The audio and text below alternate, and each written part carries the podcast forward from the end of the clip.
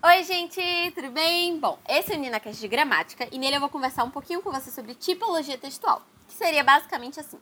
Todos os textos que são escritos na vida, no mundo, enfim, você consegue dividir em cinco categorias principais, que são tipos de textos. Daí vem tipologia, né? Que são os textos narrativos, descritivos, argumentativos, expositivos e injuntivos. Não desista de mim, que eu sei que você sabe organizar as coisas nessas categorias, mas talvez você não saiba todos os gêneros textuais que tem dentro de cada um, porque é um negócio muito cheio de pormenores, muito cheio de detalhezinhos e muito cheio de coisa para você decorar, que não tem muito por onde correr, mas você me tem aqui para passar isso para você. Então eu vou passar a informação aqui, começando pelo texto narrativo, certo? Que é basicamente você contar histórias. Com certeza você sabe que um texto narrativo é contar histórias, sejam elas reais ou não. Mas existem muitos tipos de texto narrativo.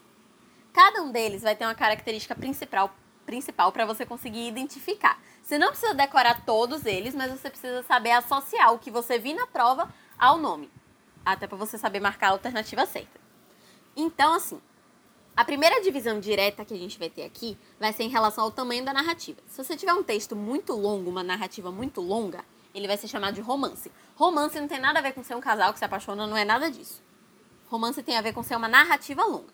Se essa narrativa for um pouquinho menor, mas não chegar a ser muito pequena, se ela estiver ali no meio, se ela for média, vai ser uma novela. E se ela for muito curtinha, vai ser um conto. Então você pega logo esses três aí: romance, novela e conto, de acordo com o tamanho do negócio.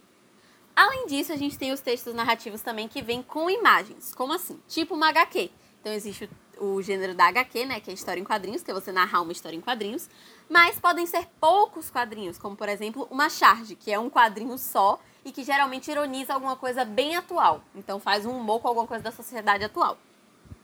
Só que esse humor que a gente vê na charge não precisa ser atual.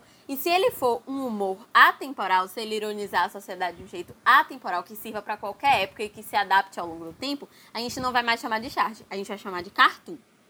Então aqui a gente também acaba tendo três, né? A gente tem a HQ, que são vários quadrinhos, a charge, que é pequena e na atualidade, e o cartoon, que é pequeno também, mas que é atemporal. Além deles, a gente tem uma categoria assim de historinhas que você ouvia quando era criança. Então, por exemplo, com certeza você conhece as coisas lá da lebre e da tartaruga, né? Aquilo é uma fábula. Por quê? Primeiro que mexe com animal. Então, sempre que mexer com animal, você já tende um pouco aí pra fábula, porque é bem possível que seja. Mas a característica de verdade que define o que é uma fábula é ela ter lição de moral.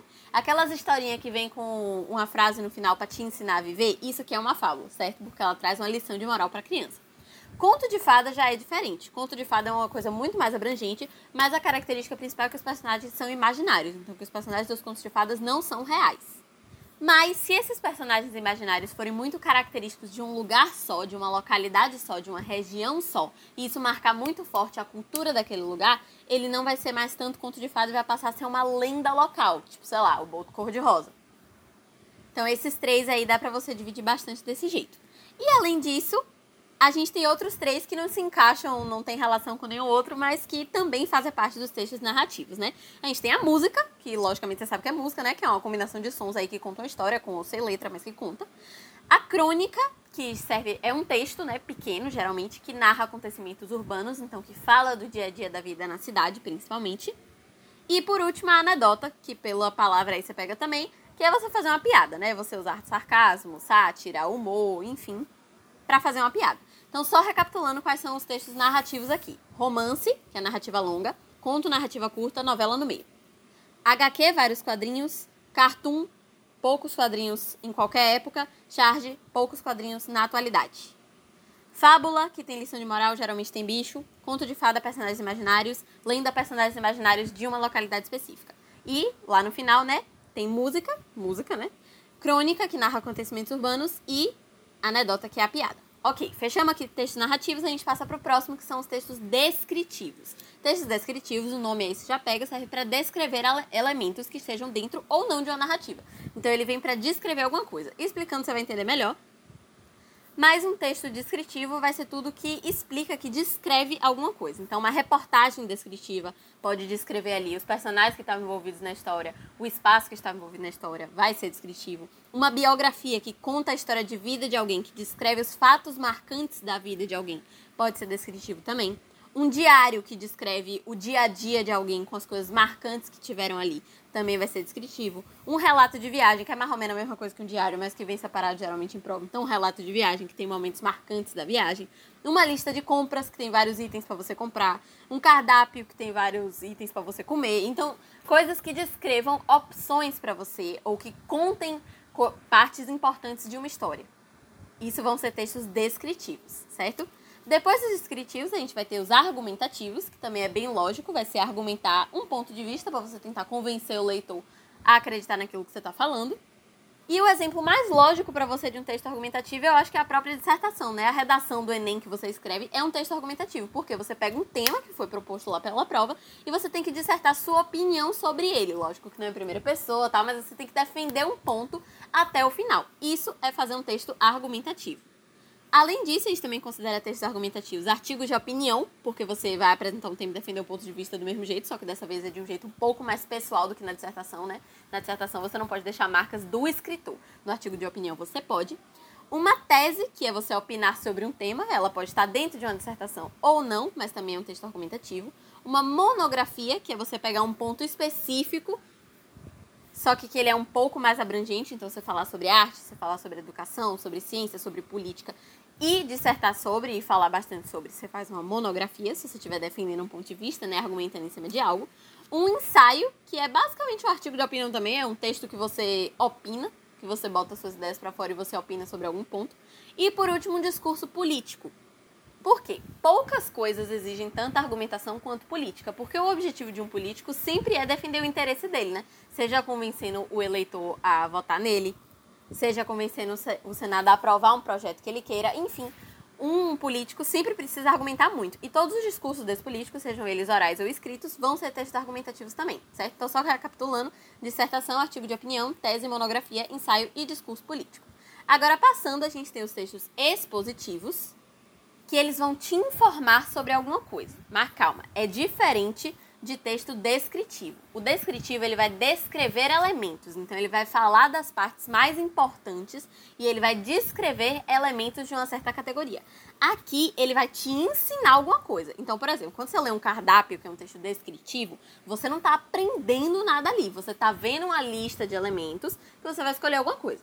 Aqui não, aqui é para você aprender. Então, texto expositivo vai ser, por exemplo, um artigo acadêmico, onde alguém fez uma pesquisa, publicou o resultado para você aprender com aquilo. Vai, pode ser uma reportagem também, mas que ela informe sem botar opinião, se não vira um texto argumentativo, né? Vira um texto opinativo. Uma enciclopédia, por exemplo, que você vai definir, vai explicar as coisas do mesmo jeito que funcionou a enciclopédia, funcionaria um dicionário, né? Que você definir e explicar uma palavra. Um depoimento, por exemplo, se ele estiver tentando te ensinar algo, se a pessoa que está ouvindo aquele depoimento aprender alguma coisa com ele, ele também serve como um texto expositivo.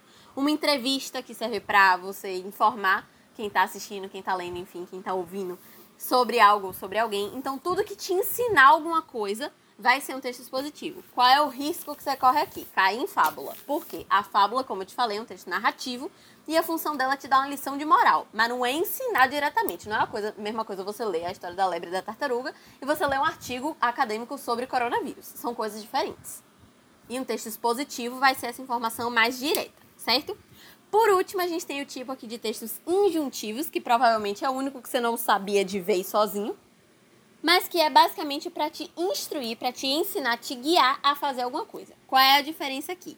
Ele não ensina do mesmo jeito que o expositivo. O expositivo é como se ele estivesse te ensinando uma matéria, ele está te ensinando acerca de um tema. O injuntivo não, é uma coisa bem direta, qualquer um pode entender. Ele simplesmente te dá o passo a passo de você fazer alguma coisa. Como assim? Um guia rodoviário, que é um guia lá de como você andar naquela cidade.